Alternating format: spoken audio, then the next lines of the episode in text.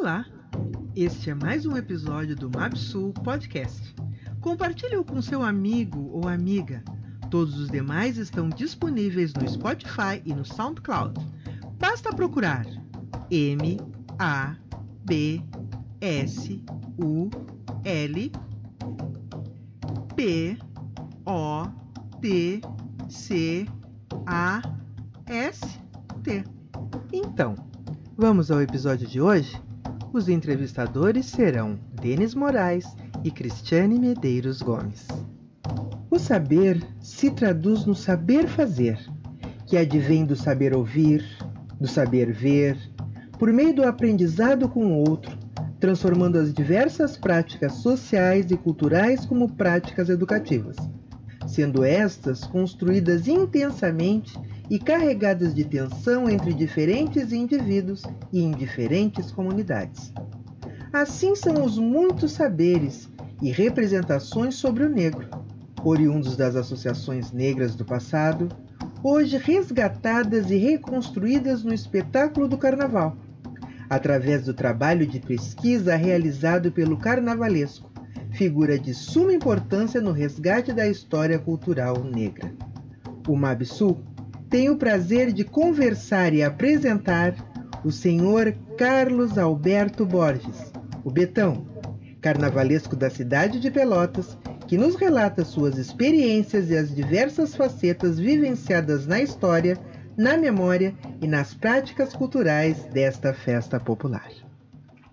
Estamos entrevistando hoje, eu, Cristiane Gomes e Denis Moraes, uh, o nosso carnavalesco Carlos Alberto Borges, o Betão, que está em Pelotas uh, desde 1991 como carnavalesco, mas uh, tem né, registros de outros tempos, como folião, como ele mesmo disse, e também como é, outras profissões dentro do carnaval.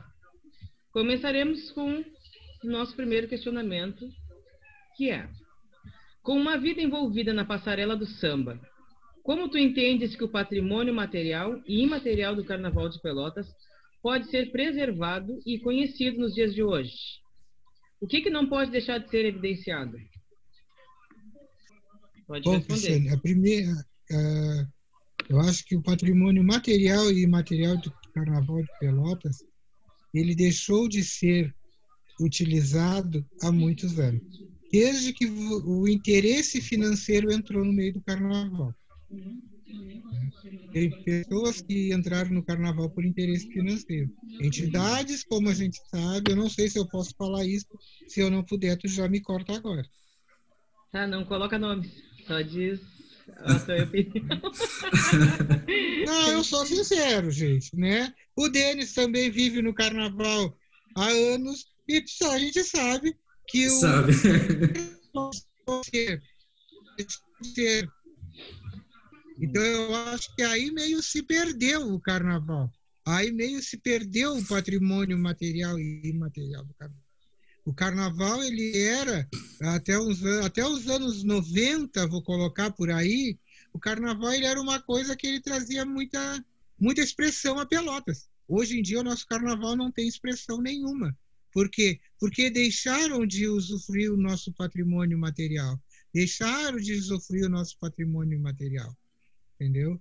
E tem muita coisa que está faltando dentro do nosso carnaval. Está faltando amor, está faltando garra dentro das diretorias de escolas de samba, dentro das diretorias de bandas, de bloco burlesco, seja a entidade que for dentro do carnaval. Eu acho que está faltando garra em muitas entidades.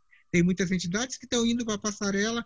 Ah, fui, passei, cumpri meu, cumpri meu arroz e feijão e pronto. Mas não deixou nada a ser resgatado, não deixou nada a ser de contribuição a nosso carnaval pelotense.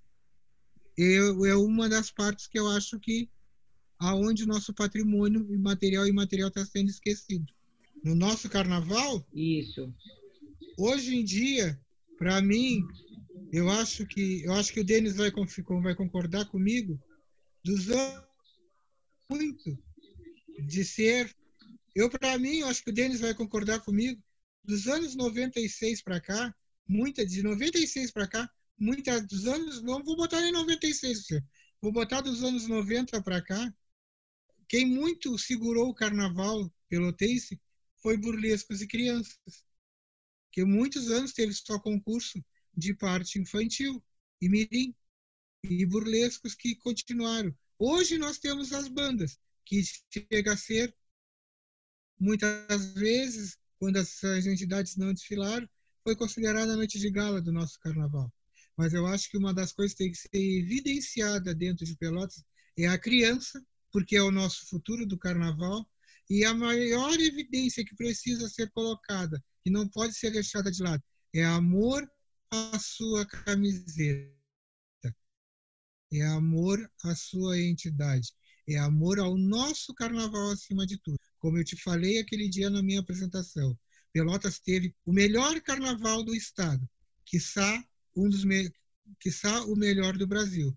Como eu sempre digo, nós só vamos nós só perdemos o Rio de Janeiro, que nós era o segundo carnaval do Brasil. E hoje em dia nós nós estamos perdendo o carnaval do cassino. Eu acho que nós temos que voltar a evidenciar tudo do nosso carnaval. E uma das coisas que a gente não pode jamais deixar de evidenciar é o amor à camiseta, é o amor à nossa entidade, é o amor à escola, é o amor ao carnaval. E sempre, sempre cultivar as nossas crianças dentro do samba. Não sei se eu te respondi. Se eu não te respondi, se tu queres uma outra resposta, eu tento te achar uma resposta melhor. Não, é isso. É isso, Betão. É, é, é o que tu está sentindo, é o que tu pensas. É isso que nós queremos ouvir de ti. Exatamente isso. Eu gostaria que tu fizesse uma apresentação é, do teu currículo enquanto carnavalesco. Teu Olha nome e teu currículo. Gênio, meu nome é Carlos Alberto Pito Borges, eu sou popularmente conhecido como Betão, o Betão do Carnaval, como muita gente me conhece. Eu sou uma pessoa que eu entrei para dentro do Carnaval como carnavalesco em 1990, né? Que é uma passagem que eu tento deixar de lado, esquecer né? da minha vida, mas foi aonde eu comecei, foi na Imperatriz do Ipanema, onde eu comecei a, o meu carnaval, onde eu fui chamado para ser carnavalesco pelo Totonho. Em 1990 foi quando eu assumi, lá no Parque do Trabalhador, como carnavalesco de uma entidade de escola de tá? A partir daí, vão 30 anos de carnaval.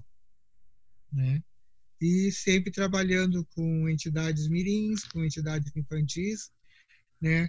Alguns anos atrás, por trás, né, dos bastidores de escolas de samba do grupo especial, aonde eu fui ter o meu nome realmente à frente de uma entidade de escola de samba de grupo especial em 2012 e foi aonde nós fizemos uma comissão de carnaval na General Teles. Antes, eu em 2010 eu teria eu tinha sido alegorista, né, o responsável pelas alegorias da Academia do Samba. Mas em grupo especial, aonde o meu nome foi à frente, foi na General Teles em 2012 que nós éramos uma comissão de carnaval e eu era responsável por toda a arte plástica da escola, né? Foi aonde meu nome entrou dentro do grupo especial. Mas eu já vinha desde 1992 trabalhando com escolas mirins e blocos infantis, né? E aí em 2019, como tu sabe, tu era da diretoria, a presidente Dena Vargas me deu a honra de ser o carnavalesco dos 70 anos da minha querida Academia do Samba. Né? Então eu tenho uma trajetória, como eu já te falei, muito vasta dentro do meu carnaval, dentro do Carnaval de Pelotas. Embora tenha trabalhado só com mirins e blocos infantis, há muitos anos eu eu trabalho em carnaval, eu, né, às vezes à frente, às vezes, como eu digo, só como um ilustre desconhecido dentro do barracão, mas o meu trabalho estava ali, o meu trabalho teve, vem para a passarela do samba há 30 anos. Né? Como ah, tem muita gente que conhece o Betão da Lagoa, alguns conhecem o Betão do Águia Branca, entendeu? Então eu tenho muitos anos dentro do carnaval. São desde 1977, que é quando eu me lembro do meu primeiro desfile. Eu ia assistir o primeiro desfile de escola de samba. Eu tinha seis anos a recém. Quando eu fui assistir o primeiro desfile de escola de samba, com a minha falecida mãe. Ela era carnavalesca, assim, ela não perdia carnaval. A mãe era daquelas que no tempo da 15 de novembro, 4 horas da tarde, ela pegava as cadeiras dela e ia se sentar na 15 de novembro e nós só saía da 15 de novembro, a hora que passava o último folião por nós.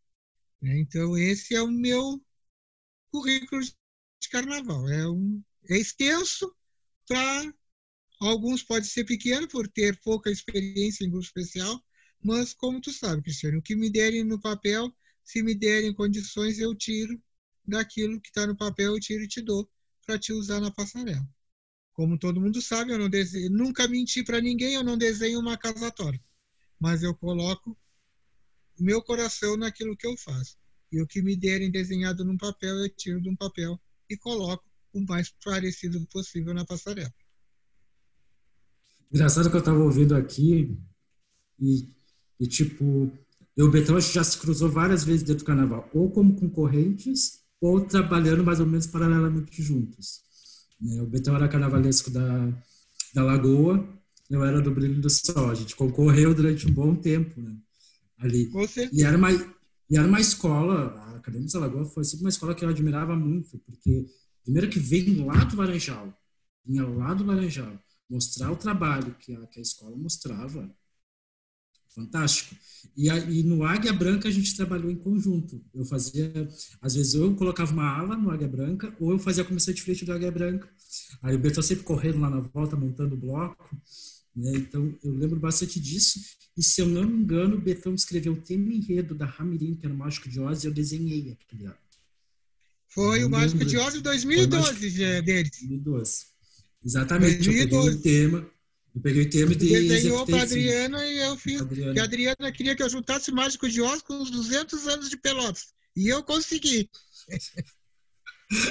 Era umas viagens meio doidas, mas tinha, tinha que dar é conta. Como uma, é como uma pessoa uma vez disse, que eu fazia os enredos que saía do nada e chegava a lugar algum. E como que a lagoa passava tão bonita na passarela. Não, eu, eu sempre lembro. disse. Eu nunca fui tem... de, me, de me fixar em nada. eu sempre preferi fazer meus temas enredo louco que saiu umas coisas bonitas. Eu tenho um carnaval da Lagoa que me marcou muito, que foi, eu acho, quando tu veio falando sobre perfume. Foi, foi 2005 que eu vim falando sobre os perfumes. Aquele carnaval eu me marcou fiz... bastante. Foi, foi. Mas o carnaval que mais marcou a Lagoa foi o primeiro carnaval do São Bódromo aqui do Guanabara, que a escola nunca conseguia botar os carros na passarela deles. E aí foi o primeiro ano que a Lagoa conseguiu entrar com seus carros e ali a nossa a Lagoa começou a ser realmente respeitada dentro do Carnaval das Mirins. Foi quando nós já foi no primeiro ano que eu, eu assumi o enredo da Lagoa e portanto eu era fundador da Lagoa, mas aí por interpéries eu me afastei. Aí em 2013 eu assumi como carnavalesco da Lagoa e foi quando a gente tirou o terceiro lugar, que a gente nunca conseguiu ser campeão, a gente batia na trave sempre. Sempre me tirava um pontinho onde não tinha como tirar. Mas tranquilo, a gente sabe que carnaval é carnaval. E claro que as nossas parcerias no Águia Branca foram muito boas, né, Denis? Eu me lembro. A, a última, a, a, a, última foi campeão. A última foi campeão. Que a última nós fomos campeões. Campeão. A última nós fomos campeões. É, foi bem bacana. Eu digo assim, são a, Lagoa, a Águia Branca, eram entidades que faziam muita diferença. O Águia Branca, quando o Águia Branca começou, era o único bloco que batia de frente com o Mickey. Eu lembro que a última Sim. vez, a última vez que eu estava como folião do Mickey, foi em 99. O Mickey estava tava, tava se organizando na concentração. A gente olha o Águia Branca com dois carros de águia. Eu digo assim, o Mickey perdeu. Vamos perder carnaval. Né? E foi no detalhe, foi no detalhe. Ali é, foi no detalhe. O Águia Branca vinha com uma águia e uma pomba da paz. É, para mim era duas águias, porque eu vi dois bichos com asa branco lá. Não, um era Mas uma águia eu... e outro era a pomba da paz. Quando eu vi a menina em cima daquele. Agora não sei se era da águia, se era da pomba, que, tava, que ela estava em cima. Eu olhei assim. Da, da águia. Eu tava vestido de bruxo, e eu digo assim, olhei. Não foi em 99, Dente, acho que foi em 2000, foi lá no prolongamento, não foi? Não, foi em 99, porque 2000 o Mickey mudou de carnavalesco, teve uma, uma função toda lá. E foi em 99 que eu disse, no último ano no Mickey eu tinha 14 anos. Hum. E ela era ah, uma tá, comprida lá no meio das crianças. E foi ali, no, Foi na, não foi no prolongamento, não, foi na Praça 20. Eu acho que foi. Eu acho que foi pelo Foi, lado foi contrário. 20. É, foi pelo lado contrário. E foi uma loucura. Não, pelo lado contrário, foi só 2002. 2002? Tá, então. Foi. Eu acho que foi no prolongamento, Betão. Então foi no prolongamento. Não, 99 foi na. 99 foi na Praça 20. Foi na Praça 20? 98 foi na Avenida Bento Gonçalves. Não. 99 e 2000 foram na Praça 20. 2001 foi no prolongamento. Foi no prolongamento. Aí depois, 2002, voltou para a Praça 20. Depois, 2002 foi na Praça 20, que foi de- pelo lado do, do IFSUL. Isso. Isso eu lembro. E aí, em 2003 Mas é- foi quando nós fomos para o Sambódromo. Não, mas eu vejo assim, o Betão falando, eu digo assim, ó, principalmente a gente carnavalesco, né? A gente sofre. A gente Com sofre. E a gente, e a gente leva nas costas, às vezes, o fracasso da escola, que às vezes dizem que é culpa do carnavalesco, mas eu entendo que a escola muitas vezes não nos dava condições. Não, tu, Denis, tu é carnavalesco e tu sabe o quanto a gente sofre, né? Quanto a gente pede uma pluma e nos dá uma pena de pato. Quando É? nem nos dão nada. né? E às vezes não nos dão nada. É como eu digo, tem, tinha recursos que hoje em dia, se a gente usar, a gente é vaiado na passarela se passar, com uma pluma de papel crepom. E há uns anos atrás, é como eu digo, tu via no resplendores de plumas de papel crepom. Hoje em dia, se tu passar com uma pluma de papel crepom, são capazes de, de apedrejar o carnavalesco no final da passarela, porque ele não teve dinheiro para colocar uma pluma e colocou uma pluma de papel crepom, que fica Sim. linda. Tu sabe que fica linda. Sim, Né? fica. Dá um Eu visual. fui muito do tempo dessa, dessa, dessa, dessas plumas de papel crepom, detalhe no chapéu de papel crepom. Com que papel crepom. E hoje em dia, se nós usarmos papel crepom, o que, que a gente ganha no final da passarela, Denis? Um achincalhamento. E como é que nos anos atrás aquilo fica, valia? O porquê? é- Essas são, são certas perguntas que eu me faço, que a gente se faz, que tu também deve te fazer, mas o porquê que hoje não aceita? Se há um tempo atrás aquilo deixava um visual lindo no carnaval. Betão, eu acho que isso é cultural. Já estou me metendo aqui na- no assunto. Boa tarde. Aqui é a Rosemar, que está falando. A irmã da Boa Cristina, idealizadora do Museu Afro Brasil Sul. Vou aproveitar para te agradecer também, né, a tua grande contribuição. Mas Eu assim, é, é, é cultural, né? É coisa de pelotense, vamos dizer bem assim. Porque eu já acompanhei o Carnaval de São Paulo e eles usam direto material reciclável. O que importa é o É o efeito que visual. vai produzir. É Como ele fica. É, o papel crepom hoje está na mesma base do TNT. Hoje, se alguém usa TNT, já, é, já leva para o lado. É o lado. Aí eles vêm, às vezes, com um filete desfiando, se rasgando rua fora, né? E por que, que botou um TNT que ele se um pouquinho mais a. Um TNT bem Uhum. decorado, ele fica Sim. lindo. Né? Ele é um tecido, não tecido. Já diz ali. te- Não interessa se é papel crepom, se é fita laminada, se é papel laminado, se ele ficar bem feito, ficar bonito, e tem que te criticar. É. Ninguém tem que chegar e dizer, ah, isso não Verdade. Não, a Uhum. gente tem que usar o que a gente tem. É papelão? Como é que o cara não pinta?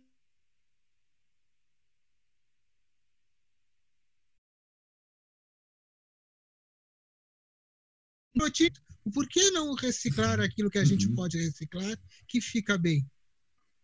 Então, É são famoso, por perguntas. Pode A, falar. a gente a- a gente trabalhava muito com papel rochedo, por exemplo. Papel rochedo, papel. Papel rochedo era. Hoje em dia tu Era não ouro. pode usar isso. Mas na época era ouro usar papel rochedo. Sim. Na época, assim, tinha coisas que tu usava uns anos atrás que eh, se tu usasse era luxo. Hoje, Deus o livre. É lixo. E eu acho que não. Eu sempre fui claro com o pessoal lá da escola, principalmente agora nos dois anos que eles estavam na academia, que eu, se eu tiver que fazer um carnaval na base do papelão, eu faço. E que alguém me diga que eu não possa fazer e me prove que eu não posso fazer. a base do papelão. Desde que ele esteja bem escondido as letras, que teve escolas que ganhou carnaval dentro de Pelotas dizendo com, a gente lendo o nome de Calói, de Brastemp, né? Teve um campeonato de uma, de uma entidade muito antiga dentro da cidade, que não abria alas dela, tu, tu, tu lia Calói e Brastemp, né? Nos papelão onde estavam decorados. E a escola se tornou-se campeã, mesmo com o Calói e Brastemp aparecendo, que era uma beleza. Né? É Mas verdade. carnaval é carnaval. carnaval. Né? A gente nunca sabe qual, qual é que vai ser o resultado, né? Não. Eu mesmo, em 2008, Sim. eu entrei com a Lagoa na passarela. O, a briga, acho que em 2008 isso era carnavalesco do Brilhos do Sol, se eu não me engano. Sim. E a briga era entre, era entre, entre a Lagoa e o Brilhos do Sol. Eu entrei com Acadêmicos Canto e Dança Meu Brasil Tropical, e eu não me lembro qual era o teu enredo. 2008. O enredo dois... falava de bruxas, uma coisa assim. Meu enredo era sobre. Não, não 2000, 2008? É. Foi 2009. 2008 foi que eu fiquei em lugar. Foi a Lenda do Sol e da Lua. Ah, não, a Lenda da Lua, a Dança da Lua. Foi um termo de... Na, na... Tá, não, que a gente veio com... em segundo lugar no que, 2008. Foi, porque a gente veio com uma boa reciclagem da estação. A gente ganhou muita coisa da estação e me deram na última Não, hora. Aí foi de... Sim, foi o ano que. Aí foi quando nós ficamos empatados em segundo lugar. Peraí, tô tentando lembrar. Não, 2008 não, foi 2008, Não, 2009. 2008 eu levei um tombo. Não, 2007 foi reciclagem da estação. 2008 eu fui, levei um tombo. Eu, eu, fui parar no quinto lugar. Eu vinha falando sobre o sorriso. E vinha uma bruxa. Ah, uma isso. Bruxa vestida de caipira. Isso. Eu vim em 2008, em 2007, eu fiquei. No ano da reciclagem, eu vim, eu fiquei em, em quarto lugar. Foi quando é, eu falei do lar da. Eu, foi quando eu falei da Grécia, eu acho, lá na Lagoa. Isso. Eu fiquei segundo com a, com a Dança da Lua. Que... Aquele ano 2007 eu fiquei segundo com a Dança da Lua. 2008 eu vim falando sobre sorriso. Levei um pau naquele ano, porque deu um monte de cagada na escola, vou dizer, né? Uh, foi, foi, assim, é aquela coisa, né? 2007 eu ganhei carnaval Mickey. Mas sempre Sim. tinha, sempre tinha uma função que a gente sabe que é como acontece em outros carnavais, né? A bandeira Uh, a bandeira. É, como eu sempre digo, infelizmente, nas Mirim a bandeira da Lagoa nunca pesou. Nunca pesou. E foi uma escola que já era para ter tido. Ela já era para ter tido campeonato. Já viu Sim, ela era para ter encerrado o campeonato, né? Mas, como eu digo, né? Eu digo, eu teve dois anos que eu passei no final da passarela. Eu fui entrevistado, me deram como campeão, porque ninguém tinha. Como nós sempre era sempre o último, né? Todo mundo já hum. tinha passado. Né? Porque como nós era vinha lá do Barro Duro, nos deixavam quase sempre por último a desfilar e todo mundo já tinha passado. Em 2008 e 2010, a imprensa me sagrou campeão nas entrevistas e eu não fui campeão em nenhum dos dois anos. Mas tudo bem, Denis, a coisa vai, né? E portanto, no ano dos 15, quando no último carnaval que a Lagoa participou, foi quando nós fechamos nossos 15 anos, agora em 2015, lá no 2015 ou 2016, agora eu não me lembro, lá na, na passarela do Porto, foi que nos deixaram em sexto lugar, né? E tiraram pontos em lugares ali que eu nunca esperei perder ponto. Mas foi o que Isso aconteceu foi... e ali foi aonde a, a presidente é uma... se desgostou de vez e, portanto, a lagoa não existe mais, né? É, é uma pena, porque o trabalho era fantástico na lagoa. Sempre. Eu lembro porque eu conheci a lagoa pelo fato de que o Vandico, né, que fazia os trabalhos muito para mim e para a banda também, a gente, o Vandico morava do lado.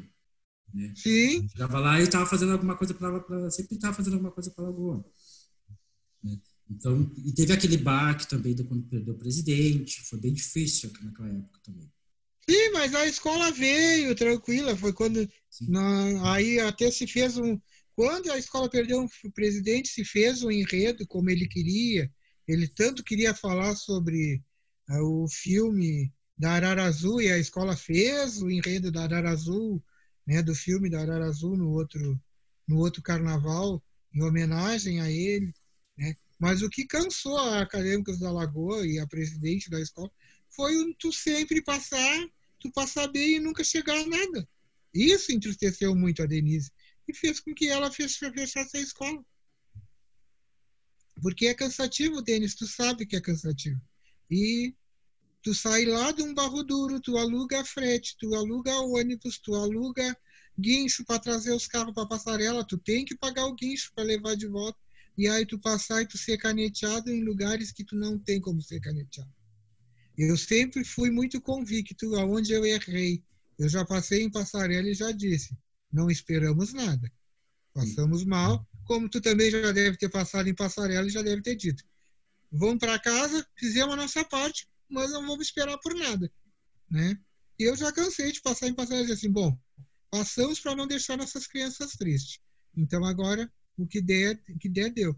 Agora a gente passar sabendo que passou bem, que tem chance de um tiro, ir lá e levar uma caneta aonde não tem que ser levada, é triste.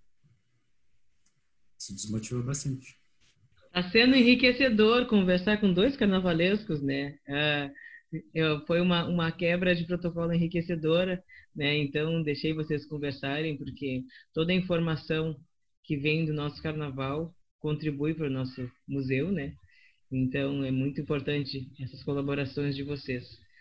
Como tu entendes que pode ser possível uma valorização e até mesmo pode, um resgate... Pode responder por um pedaço? Pode, pode, com certeza. Como eu entendo, como pode ser possível uma valorização do carnaval? Isso. É, ou até mesmo um resgate do carnaval. Cristiano, eu vou te bater lá na primeira parte que eu te falei. Eu acho que sem uma união dentro do nosso carnaval, porque antigamente as escolas elas tinham a rivalidade era na passarela. Hoje em dia nós não temos união. Como é que nós vamos resgatar um carnaval se nós não temos união? Eu acho que nós precisamos de união lá das mirins ao grupo especial. Hoje em dia, uma entidade não se casa com a outra. Uma categoria puxa para o seu assado, cada categoria puxa para o seu assado. Eu acho que nós temos que ter uma grande união da mirim ao grupo especial, que hoje nós não temos mais o bloco infantil, né? Nós só temos as mirins. Das mirins ao grupo especial e todo mundo trabalhar em prol a um bem comum, que é o Carnaval Pelotense. Eu acho que aí nós vamos ter chance de resgatar o Carnaval. Mas enquanto cada categoria achar que tem que olhar somente para o seu umbigo, eu acho que nós não vamos resgatar nunca o nosso Carnaval. Nem o antigo e nem fazer com que o Carnaval volte a ser um grande Carnaval dentro de Pelotas. Eu tenho essa minha opinião formada e eu acho que para o carnaval ser resgatado e voltar a Pelotas, ter um carnaval respeitável, respeitável em todo o Brasil, temos que ter, primeiro de tudo, uma grande união.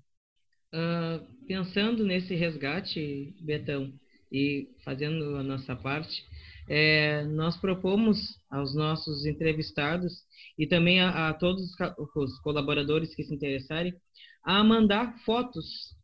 Então, se tu tiveres registros de carnaval, a gente vai te passar depois o e-mail do museu e aí tu pode nos passar essas fotos e essas fotos vão ser registradas no museu, né? Como forma de resgate, como forma de conhecimento das pessoas, como forma de não deixar o nosso carnaval é, cair na ladeira, né? Uh, então, Sim. eu te, te peço... Cristiane, eu, eu vejo, eu procuro e te mando assim. Cristiane, tu quer ver um carnaval que hoje em dia é, é, podem dizer que teve carnavais que teve uma vasta luta em passarela, mas o carnaval que eu me lembro até hoje, que foi um carnaval que tirava a General Osório e a Ramiro Barcelos, infelizmente, qualquer outra entidade das quatro, das seis que desfilaram podia ser campeão foi o Carnaval de 1984, aonde a Tele sagrou-se tricampeã do Carnaval com o, o tema enredo Brasil Alegria Tropical. Foi o ano do baile de máscaras da academia, foi o ano do gigantismo, foi a imaginação da estação, e o Valmur em Noite de Flores do Bambas do Mar. Para mim, até hoje, não teve carnaval mais concorrido do que aquele, Cristiano. 1984, na Avenida Bento Gonçalves. Toda, eu, ia, eu ia até te pedir um fato marcante, tu já estás me colocando no fato todas marcante. Pode quatro escolas, com detalhes. Todas as quatro escolas podiam ser campeã.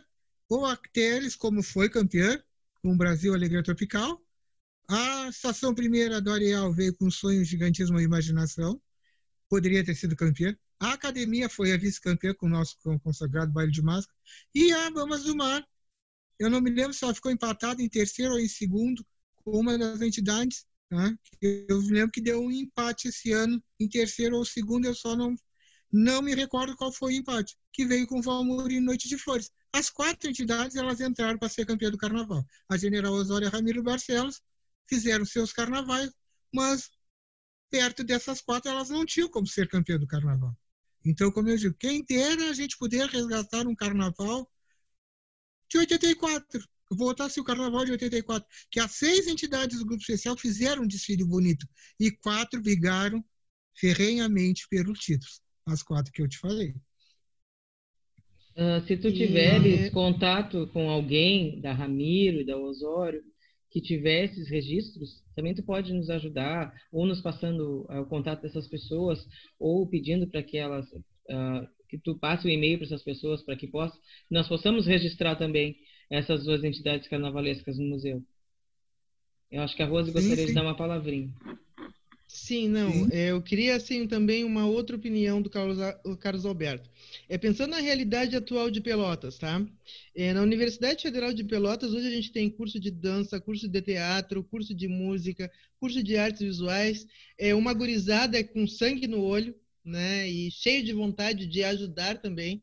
Né, de trabalhar de forma voluntária, de utilizar o que aprendem na universidade, é, nas manifestações culturais, é, de que forma eles poderiam se agregar, se juntar, né, essas pessoas que detêm esses conhecimentos, é, como politicamente poderia se agir para buscar resgatar o carnaval de outros tempos. Esse carnaval de 1984 que eu participei e que realmente faz parte das nossas memórias, que foi lindíssimo. Então, de que forma a universidade poderia se agregar né? E aí posso falar até especialmente o Centro de Artes, para que a gente pudesse buscar, e a gente sabe que não é uma caminhada fácil, mas por onde começar? O que, que tu tem a dizer sobre isso? Eu acho que aí cada entidade deveria também procurar a nossa universidade, porque às vezes é como eu digo, o nosso carnaval ele tem os nossos contratados, mas ele também tem os colaboradores.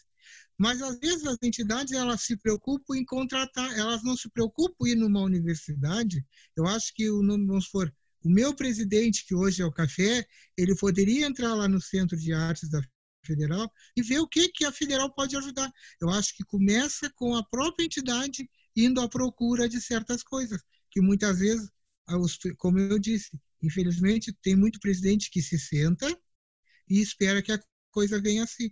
Então, eu acho que politicamente, se nós temos uma universidade que possa nos, enriquecer tanto o nosso carnaval, por que, que nós, como os carnavalescos, até eu, posso pegar o Denis, que é carnavalesco da Dona Noite, Denis, vamos lá na Federal, Denis.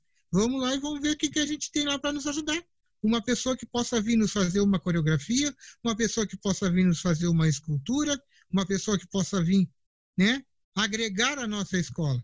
Eu acho que politicamente falta também o nosso irem atrás, porque a federal ela está aí para nos auxiliar, para nos apoiar. Portanto, está aí o, o museu, né? Então, a federal tem chance de nos apoiar e muito e trazer muita coisa boa para dentro do nosso trabalho, resgate do nosso carnaval, porque a gente precisa urgentemente resgatar o nosso carnaval. Não sei se era essa a resposta que tu esperava, mas eu acho que politicamente, eu acho que é a partir da diretoria de cada entidade para as coisas virem entrar nos eixos do nosso carnaval. Não, é o que eu esperava assim, né? Porque é, é, dá um norte né, para que essa ação possa se efetivar. É possível, né? É preciso realmente que alguém dê o primeiro passo. Então. Eu acho que isso é a gente, é a é. entidade. A, a federal está lá, com seus, com seus artistas, esperando, né, com sangue no olho, como tu mesmo disse, para colaborar com o nosso carnaval. Então vamos lá, vamos buscar essa gente. Vamos pegar o presidente, vamos pegar o carnavalesco, vamos lá, vamos conversar, né? Por causa que a gente não, que a pessoa, eu acho que a pessoa tem que ser valorizada. Eu não vou querer que um coreógrafo bata na minha porta e diga assim, ah, eu quero fazer a tua coreografia. Não, vamos lá, vamos procurar, vamos ver o que, que a gente tem dentro de Pelotas. Pelotas é muito rica. Pelotas pode voltar a ser o melhor carnaval do estado. É só, como eu friso sempre, a união de todos os carnavalescos em prol disso. E como a gente precisa de gente dentro do barracão, né, Betão? Eu pensei agora nesse, nesses momentos, né, de chamar o pessoal das artes e trazer para dentro do barracão. Olha que rico trabalho que a gente poderia fazer. Né? Com certeza, Acho que... E tem, pô, tem escolas que tu sabe que não tem povo de barracão. Sim. E hoje em dia a gente não tem mais aquele torcedor coração. Infelizmente são poucos. Eu trabalhei em barracões que passava, o Denis também deve ter trabalhado em barracões, que passava às seis horas da tarde. A gente chegava a se bater dentro do barracão de tanta gente dentro do barracão. Porque o pessoal soltava os serviços e ia para os barracões. Hoje em dia, não. Hoje em dia eles mal vão nos ensaios. Qual fará ir num barracão? Cortar uma, um dublado, que hoje é um dublado. Há uns anos atrás a gente tinha que estar agachado em cima de um banco, serrando o papelão com serrinha. Hoje, capaz que eles vão ir num barracão cortar um dublado, colar uma grega com cola quente. Há um tempo atrás, quando tu ia fechar um chapéu de bateria, tu chegava a usar 10, 12 galões de cola de sapateiro, que chegava a ficar zonzo dentro do barracão. Hoje em dia nós temos tanta novidade, nós temos tantas coisas, e o pessoal parece que cada vez foi se afastando mais. Hoje em dia a gente não tem aquele amor ao pavilhão. Infelizmente, aquele torcedor de amor ao pavilhão que vai lá para um barracão, que entra às seis horas da tarde, às vezes é meia-noite, duas horas, ele está lá ainda, tu não tem mais. Ou tu tem contratados dentro do barracão, ou tu tem a diretoria. E muitas vezes a diretoria só se aparece linda e plena na passarela também. Né? Então, por que, que nós não vamos buscar artistas que podem trabalhar e agregar aqueles contratados e aquelas pessoas que têm vontade de trabalhar com a sua entidade? Claro que nós temos que buscar sim esse povo. E Betão, tu não acha também que a gente consegue perceber agora na pandemia que isso também é por conta das famílias, do jeito que eram e do jeito que são? Porque eu lembro que a pai, a mãe e a filha todos trabalhar e aprender né, e conviver. E, e agora é que a gente está vendo o resgate dos pais se aproximarem dos filhos, que praticamente pais e filhos não se conhecem. Tu não acha que isso é que também é uma tempo, consequência? Dessa nova Sim, maneira de viver? É que com o tempo, hoje mesmo nós estamos todos conversando, nós estamos em quatro pessoas conversando, uma sala de bate-papo via internet. Hoje a, a, telecomunicação avançou demais na vida da gente. Né? Então, as pessoas às vezes se conversam pelo WhatsApp dentro de casa. As pessoas, as famílias não se, não se encontram. As famílias não têm mais aquele amor próprio entre elas. Né? Hoje, com essa pandemia, como tu mesmo colocou. Hoje, com essa pandemia, o povo está se unindo, está voltando a ser. Né? Porque há um tempo atrás, tu é, a tua mãe era Teles, tu era Teles, a Cristiane era Teles, todo mundo era Teles. Porque a mãe levava para dentro do barracão da Teles. Hoje em dia, não. Hoje em dia, ninguém é. Um é isso, um é aquilo, um é aquilo outro, porque, porque as famílias elas não têm amor próprio entre si. Né? Hoje em dia não está tendo aquele convívio. Hoje a pandemia parece que, infelizmente, essa pandemia veio para a gente se reencontrar com a gente mesmo, para a gente se reencontrar com o próprio sangue, para a gente se reencontrar com a própria família, porque a família se tornava de uma desconhecida para nós mesmos. E ah, complementando assim, até em relação ali com o Betão falando da questão da universidade, Uh, eu acho que também é importante também as entidades não só levarem né, para os estudantes para poder auxiliar no carnaval, mas sim inserir esses estudantes, essas parcerias dentro das suas comunidades para conhecer de fato a origem da escola, para conhecer a história, para conhecer a característica daquela comunidade. A gente tem bastante artistas. Né? Hoje, ali dentro da Dona da Noite, a nossa comissão de frente é feita por uma acadêmica de dança, mas que já era da nossa casa já era alguém que já caminhava com a gente. Eu acho que tem isso. E acho que também muita questão do carnaval uh, se, desapegou essa questão. Assim, eu trabalhei uma época no Acadêmicos da Saúde, e mesmo barracão, era Acadêmicos da Saúde, Academia do Samba, Explosão do Futuro, se não me engano, Imperadores da Guabiroba. Era lá no IRGA. E todo mundo, e era, assim, era movimento, movimento, movimento, movimento, de entre sai, de entre sai, de entre sai. E a gente ficava naquela, naquela loucura. Hoje, eu acho que a questão da desvalorização do carnaval fez as pessoas se afastarem. As pessoas acabaram cansando pelo fato de que o carnaval não é valorizado como, como deveria ser e, e pelo fato da gente ser sempre alvo de crítica. As pessoas acabam apanhando, apanhando, apanhando, apanhando e chega uma hora que cansa. Hoje, quem está realmente no carnaval é quem gosta, quem ama e quem tem amor àquele pavilhão. Mas, é, como o Beto mesmo disse, é difícil alguém lá pegar, cortar um papelão com uma serrinha ou com a faquinha de serrinha mesmo. Hoje é difícil alguém lá fazer isso. É difícil a gente pegar alguém que, assim, que vá lá e que seja amor à entidade, que a gente não precisa ter que estar tá pagando para colar, ajudar a montar o carro, botar uma cola quente, né, botar uma grega. Então, uh, eu acho que a gente tem uma questão né, de resgate de valores né, das entidades, né, uh, resgatar esse amor, resgatar essa questão de que elas representam uma comunidade, né, e, e essa questão de, principalmente quando acontecendo em Pelotas, valorização do profissional, que não está acontecendo na cidade. A gente tem visto aí muita gente né, contratando trabalhos de fora, até mesmo fantasias feitas de fora, e sendo que não está valorizando o próprio profissional que, tem, que nós temos na cidade, a nossa própria mão de obra. Né? E isso é uma crítica também que eu faço, né? porque a gente vê aí, ah, vou contratar fulano, vou, vou comprar o carro pronto de uma, uma, uma cidade. Veja, a gente tem profissionais artistas bons dentro, dentro de Pelotas, a gente não precisa buscar algo pronto de fora. Então, acho que é uma consciência do uso também do, dos dirigentes. Né? Na nossa época, quando o Betão mesmo fala ali que eu acompanhei, foi 2000, entre 2000 ali e até 2014, 2015, existia assim, uma valorização ao trabalho nosso da terra. Mas depois de um tempo se começou a se engrandecer, se engrandecer, e a contratar trabalho de fora a gente não era valorizado. A contratação do trabalho de fora ficou muito. É muita coisa vindo pronta hoje em dia. Tem coisas que quando é possível se comprar de fora, zero, aí é viável.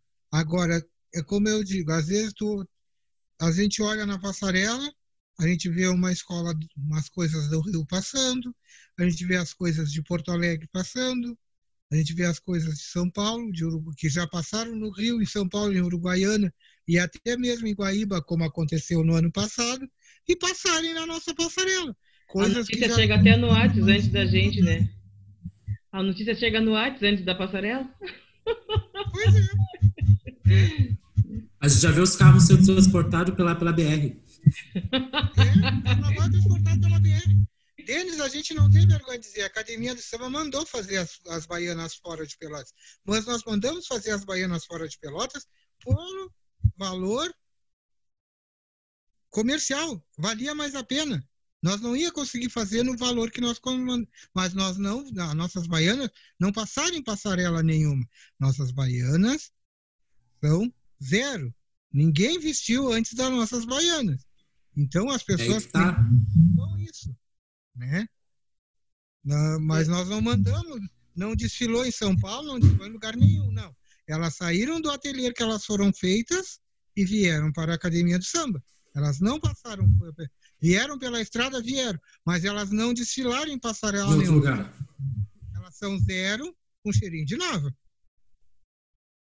Eu queria, Carlos Alberto, que tu falasse um pouco sobre isso, porque na verdade é, a escola, o carnaval, ele é uma indústria que gera muitos empregos e à medida que a gente terceiriza e compra as coisas prontas de outro lugar, é mercado de trabalho que está se perdendo, é o capital daquele, daquela cidade, daquele município que está saindo para outro lugar. Ao invés dele girar e ficar nas mãos das pessoas que estão trabalhando, ele vai para outros locais. Então, eu queria que tu falasse um pouco sobre isso, porque é muito importante que as pessoas tomem consciência disso. Né? Esse, esse podcast ele não vai ser, não vai circular só entre nós. Né? A pretensão é que ele, no mínimo, circule em todo o sul do país. Então, eu acho que seria muito importante tu falar um pouco a respeito disso. É, quais as consequências dessa, dessa mentalidade capitalista dentro do carnaval. O que que acontece? É que aí acontece que tu manda buscar fantasia de fora, usada por quê? Porque aqui dentro da cidade tem costureira que não quer ganhar, infelizmente ela não quer ganhar sobre a quantidade, ela quer ganhar um montante X. Não desmereça o trabalho de ninguém, só que infelizmente tem horas que tu vai fazer as contas do tecido que tu tem que comprar, da grega, do elástico, disso, daquilo, aquilo outro, todo o material de uma fantasia de ala, e aí tu vai num ateliê de fora da cidade, e aí isso vem tudo pronto para ti, pela metade do preço do que tu vai gastar, às vezes, só com tecido na cidade. Então, eu acho que tem horas que até o próprio comércio da cidade joga contra o nosso carnaval. Porque, infelizmente, nós temos poucas opções de lojas dentro de, da nossa cidade que superfaturam os valores de tecido, de gregas e de todos os materiais que a gente precisa usar no nosso carnaval. Então, por isso que, de repente, Pelotas deixou de ser um polo carnavalesco, por isso, pela exorbitância nos valores e nós amigos que fazem costuras maravilhosas e que o nosso dinheiro de, das entidades possa ser empregado dentro da nossa própria cidade. Mas, infelizmente, por certas coisas, como eu já coloquei, por superfaturamento de valores, a gente não consiga. Infelizmente, a gente não consegue, a gente tem que mandar vir um tecido de fora, a gente tem que ir procurar em outro local as coisas para conseguir trazer. Eu acho que aonde tudo tiver um patamar que a gente consiga comprar tudo em Pelotas e fazer tudo aqui dentro da nossa cidade, nosso carnaval tende a crescer dia após dia, ou seja, ano após ano. Mas infelizmente nós não estamos conseguindo ser fazer um carnaval sem correr a outros lugares, pelos valores, por tudo que está acontecendo. E pela nossa. Tem escolas que têm, tem entidades que têm comunidades que colaboram, que vão aos ensaios, que a escola faz um evento, a escola vai, então a escola consegue trabalhar 90% com pelotas. Uma escola que não tem a comunidade, que não tem a participação dos seus torcedores em evento, ela é obrigada a procurar o lugar mais barato.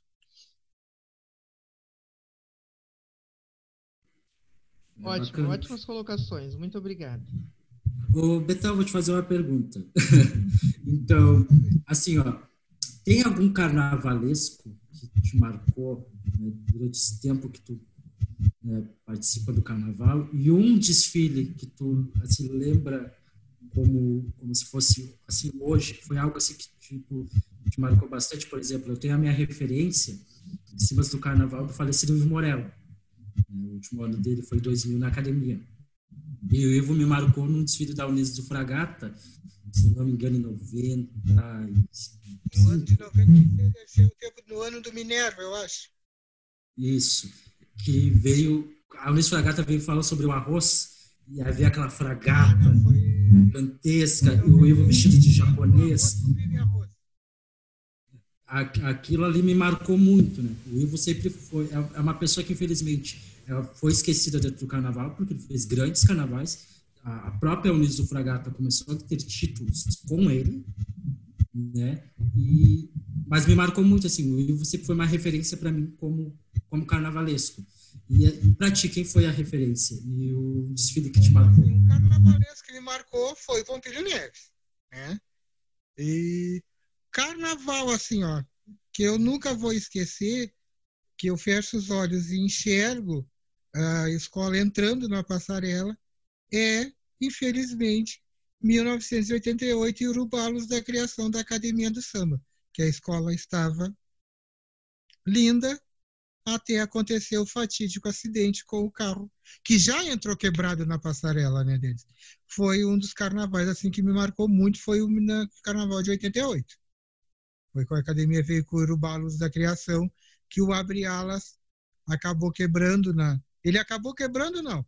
O pessoal vinha embaixo do carro carregando o carro. Só que quando chegou na curva da praça ali, eles não conseguiram fazer a curva com o carro e o carro acabou os eixos acabaram se desalinhando. Aí deu toda a confusão que todo mundo sabe, que quebrou o carro.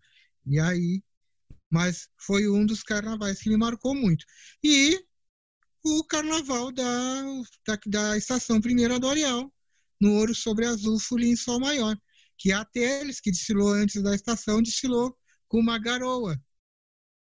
E a hora que a estação entrou, o dia começou a raiar e começou a bater na escola, que vinha toda em azul e dourado, e aquilo foi assim um ápice dentro do nosso carnaval. Né?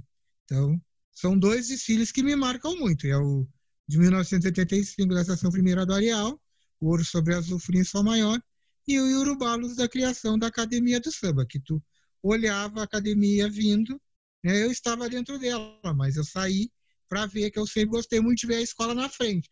E eu saí para ver a escola na frente, e quando eu vi ela subindo a Floriano, era das lágrimas escorrer, porque era linda a escola.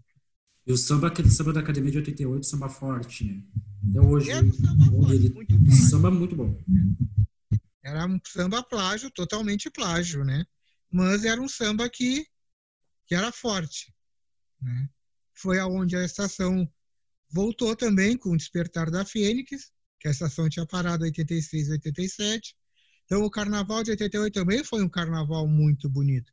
Mas, assim, o carnavalesco que me marcou foi o Pompilho Neves. Respeito o Ivo Maurel, como respeito o Robespierre pelos desfiles que ele fez na tele, pelos desfiles que ele fez na estação, né? Mas, assim, carnavalesco, né? Em geral, assim, a pessoa que eu me inspiro foi no Pompílio Neves, né? E depois com o Gilney Fontela, que eu trabalhei por vários anos no ateliê dele, bordando também, né? Então, são pessoas assim.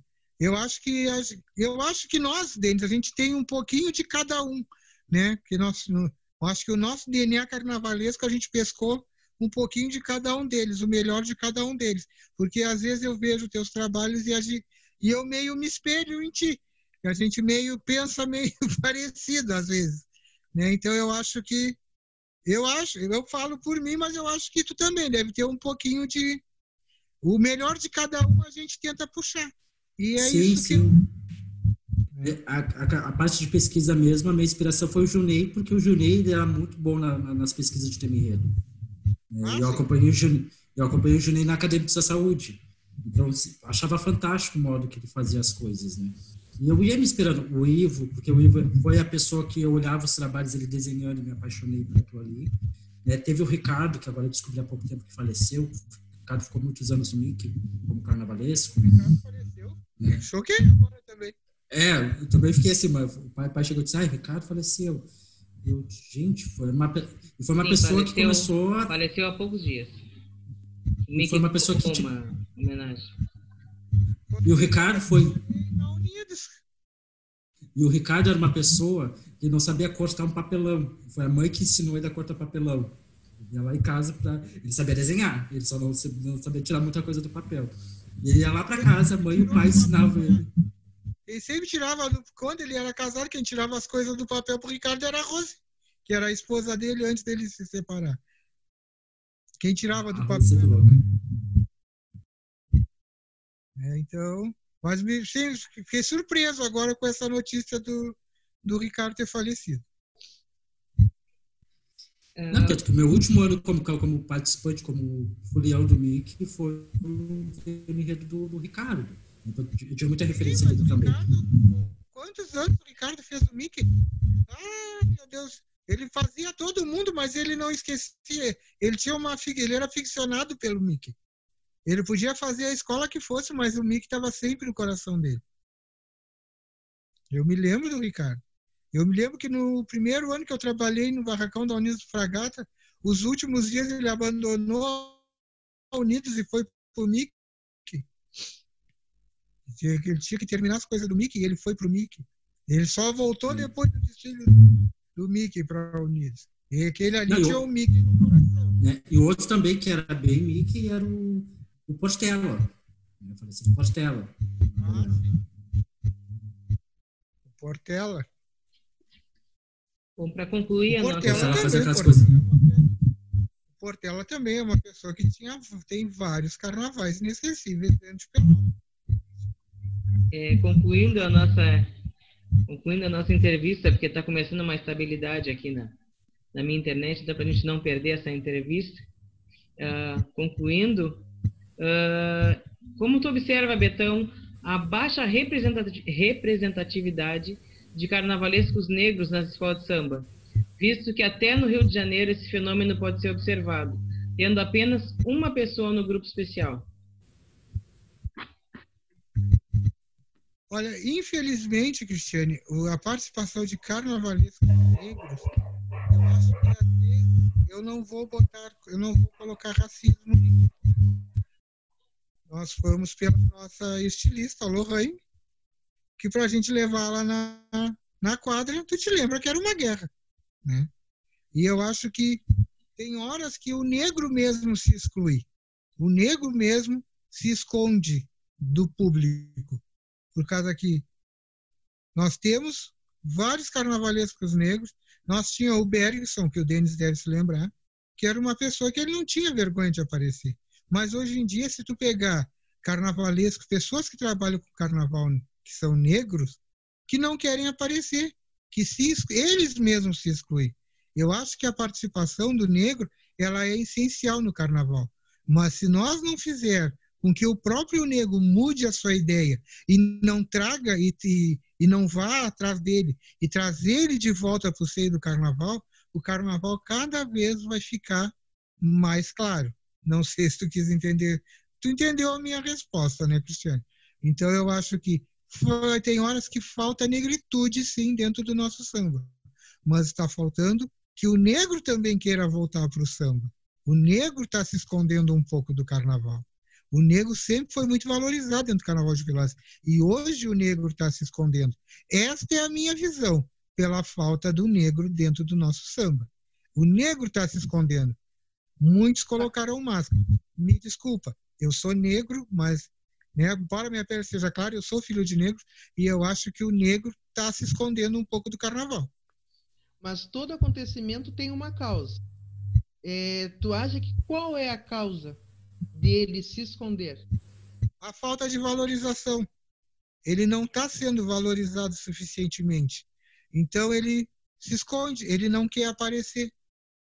Então, esta é uma das causas, a falta de valorização do negro dentro do samba. A, o, o, samba veio através do negro, então o negro ele é obrigado a ser valorizado. E por muito tempo a gente esqueceu. E hoje ele prefere ficar incógnito dentro do nosso carnaval. Isso que aconteceu. O negro foi esquecido e a raiz negra é obrigada a ser trazida. Nós tínhamos entidades em Pelotas que eram comandadas por negros, que o negro trazia e a entidade cada vez crescia mais. A negritude ela é muito bonita, a negritude ela é muito influenciadora no nosso samba, ela é muito influenciadora na nossa sociedade brasileira e pelotense. Então eu acho que o negro ele tem que ser resgatado ele tem que ser buscado de novo. E eu acho que tudo depende é da nossa visão. E se nós for buscar o negro para ele voltar a ser respeitado dentro do nosso carnaval, vai ser a melhor coisa que o pelotense tem a fazer, resgatar o negro para o carnaval. Eu queria que tu deixasse uma mensagem de otimismo para o carnaval de Pelotas, quiçá carnaval do Rio Grande do Sul mas primeiramente para Pelotas. Uma mensagem enquanto Carlos Alberto Borges, carnavalesco do nosso carnaval. Bom, Cristiano, eu não vou deixar uma mensagem, eu vou deixar um sonho. Então, tá? que todos nós dê, nos deem as mãos e vamos em luta de um carnaval lindo e bonito, um carnaval participativo, um carnaval competitivo, mas um carnaval que seja competitivo na passarela, que as nossas ganâncias não sejam colocadas à frente, e sim o nosso carnaval, porque o nosso carnaval está sendo esmagado por rolo compressor da sociedade que não aceita carnaval. E nós temos que fazer que essa sociedade aceite o nosso carnaval novamente. Nós temos que fazer que essa sociedade aplauda o nosso carnaval como aplaudiam uns anos atrás, que era um carnaval sem violência. Era um carnaval bonito de se ver, que a gente enxergava a rivalidade de passarela e terminava o desfile das escolas, todo mundo se abraçava. Para no próximo ano nosso o carnaval ser mais lindo ainda. E é esse a mensagem que eu tenho, que eu deixo. Vamos nos unir, carnavalesco. Vamos ser carnavalescos. Vamos ter paixão ao nosso carnaval. Vamos valorizar aquele carnaval que já foi o segundo melhor carnaval do Brasil. Vamos ser carnaval pelotense. Vamos levar o nosso carnaval ao patamar que ele jamais era para ter descido. Esta é a minha mensagem. Vamos ser carnaval de Pelotas acima de tudo. Eu gostaria de te agradecer mais uma vez pela tua colaboração, pela tua disposição em nos atender. Agradecer ao Denis também por fazer esse, esse dueto aqui para nós podermos te entrevistar.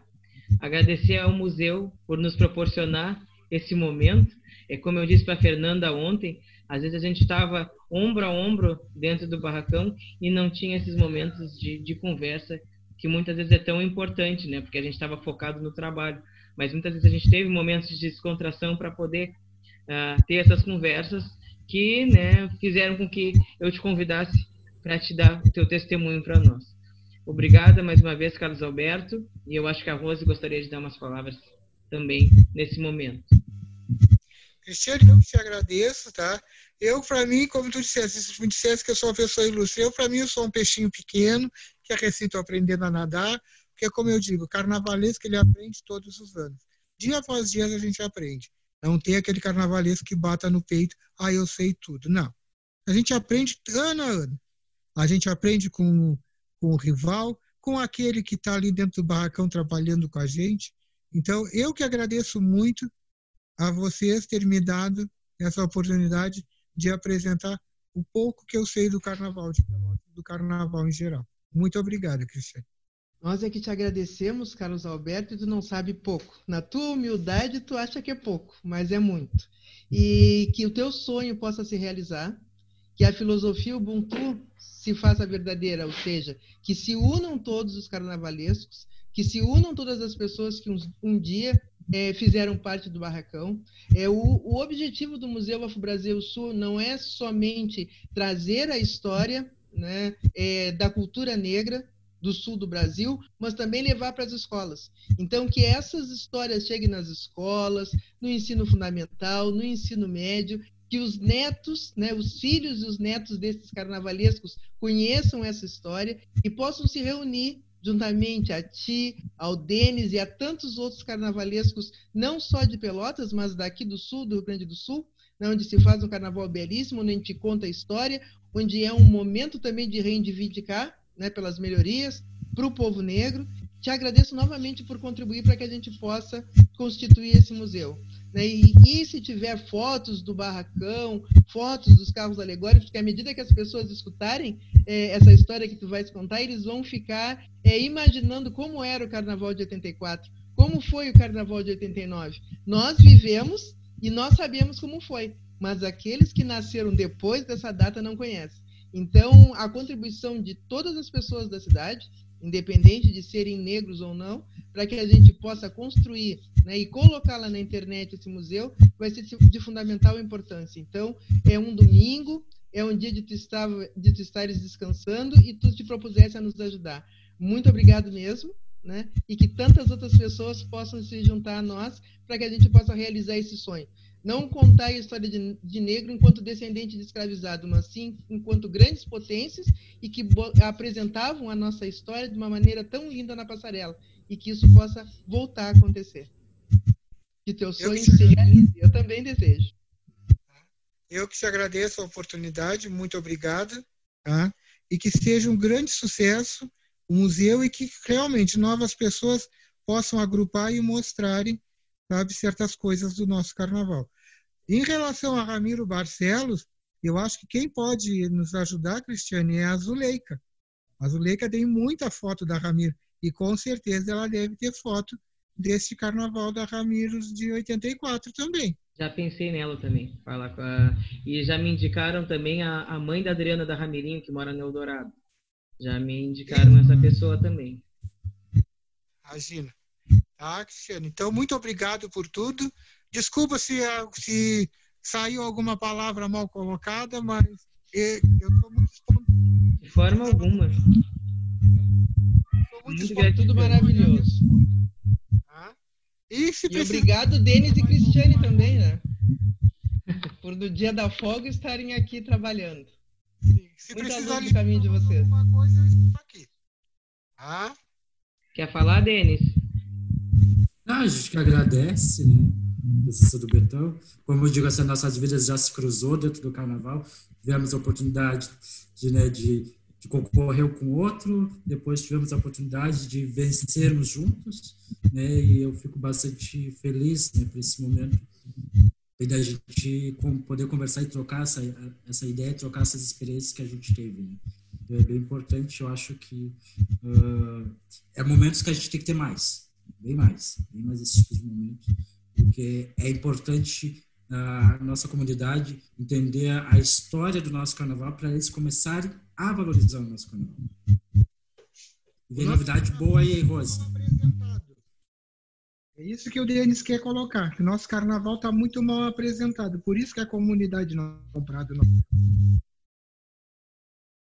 não, é, não é nesse sentido, Denis? Sim, sim. é, Ele, na verdade, nosso carnaval foi marginalizado e a gente anda numa onda muito conservadora nos últimos anos, né? E o carnaval, como uma festa de negros, né, ele vai ser sempre né, boicotado. Então a gente tem que, eh, a gente precisa se ocupar desse espaço, a gente precisa se empoderar desse espaço e defender o nosso carnaval como uma manifestação popular, como uma, uma festa cultural né, e que tem que mexe muito com o social. Então a gente precisa se empoderar de tudo isso né, para poder sair em defesa. Betão, a gente encerra, a gente encerra por aqui. Obrigada mais uma vez. E depois, se tu quiseres, me manda no privado teu e-mail, tá?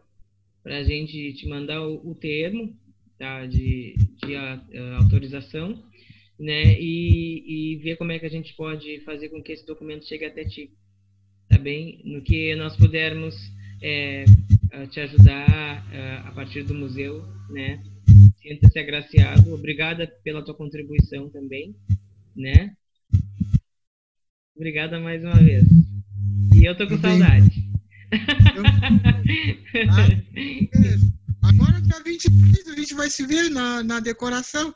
sim, sim, na, na nossa live tu vai, vai estar presente.